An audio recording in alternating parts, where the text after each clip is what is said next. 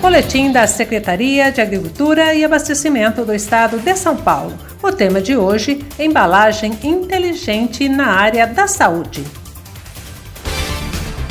Uma unidade técnica de referência na área de pesquisa e desenvolvimento de embalagem a Secretaria de Agricultura e Abastecimento do Estado de São Paulo ajudará a desenvolver embalagem autônoma inteligente para a cadeia fria de sistemas de saúde.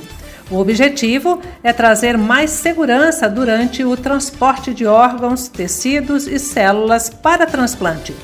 O projeto, recém-aprovado pela FINEP, financiadora de estudos e projetos do Ministério da Ciência, Tecnologia e Inovações, será desenvolvido pelo CETEA, o Centro de Tecnologia de Embalagens do Itaú, que é o Instituto de Tecnologias de Alimento, vinculado à Secretaria de Agricultura, e contará com a atuação de três pesquisadores no desenvolvimento da embalagem.